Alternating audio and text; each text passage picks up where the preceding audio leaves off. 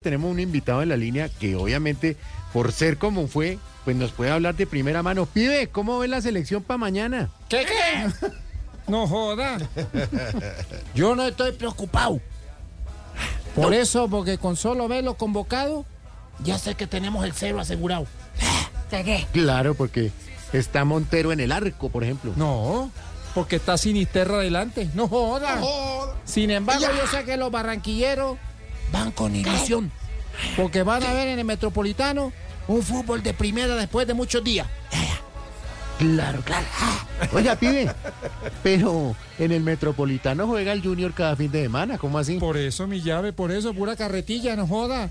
Y más con este fútbol colombiano, en esta tabla de posiciones todos los equipos están más apretados que Jorge Alfredo en un saco talla M. No, no, Ah. no, no, joda. no, ¿Por qué conmigo? ¿Por qué?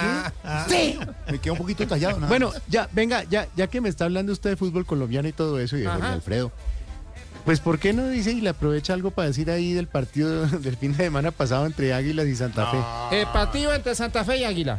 Cinco comentarios. no, ¡Ay, ya! ¿Qué, qué? Ey, ya pasó, hombre. No me Como pasa, Eh. ¿qué, Esperanza qué? Gómez. Cinco comentarios. Ya, déjelo así. Como Esperanza Gómez se lo restregaron. ¿Cuánto queda el partido? Con tal de que no quede 5-0. Ay, ay, ay.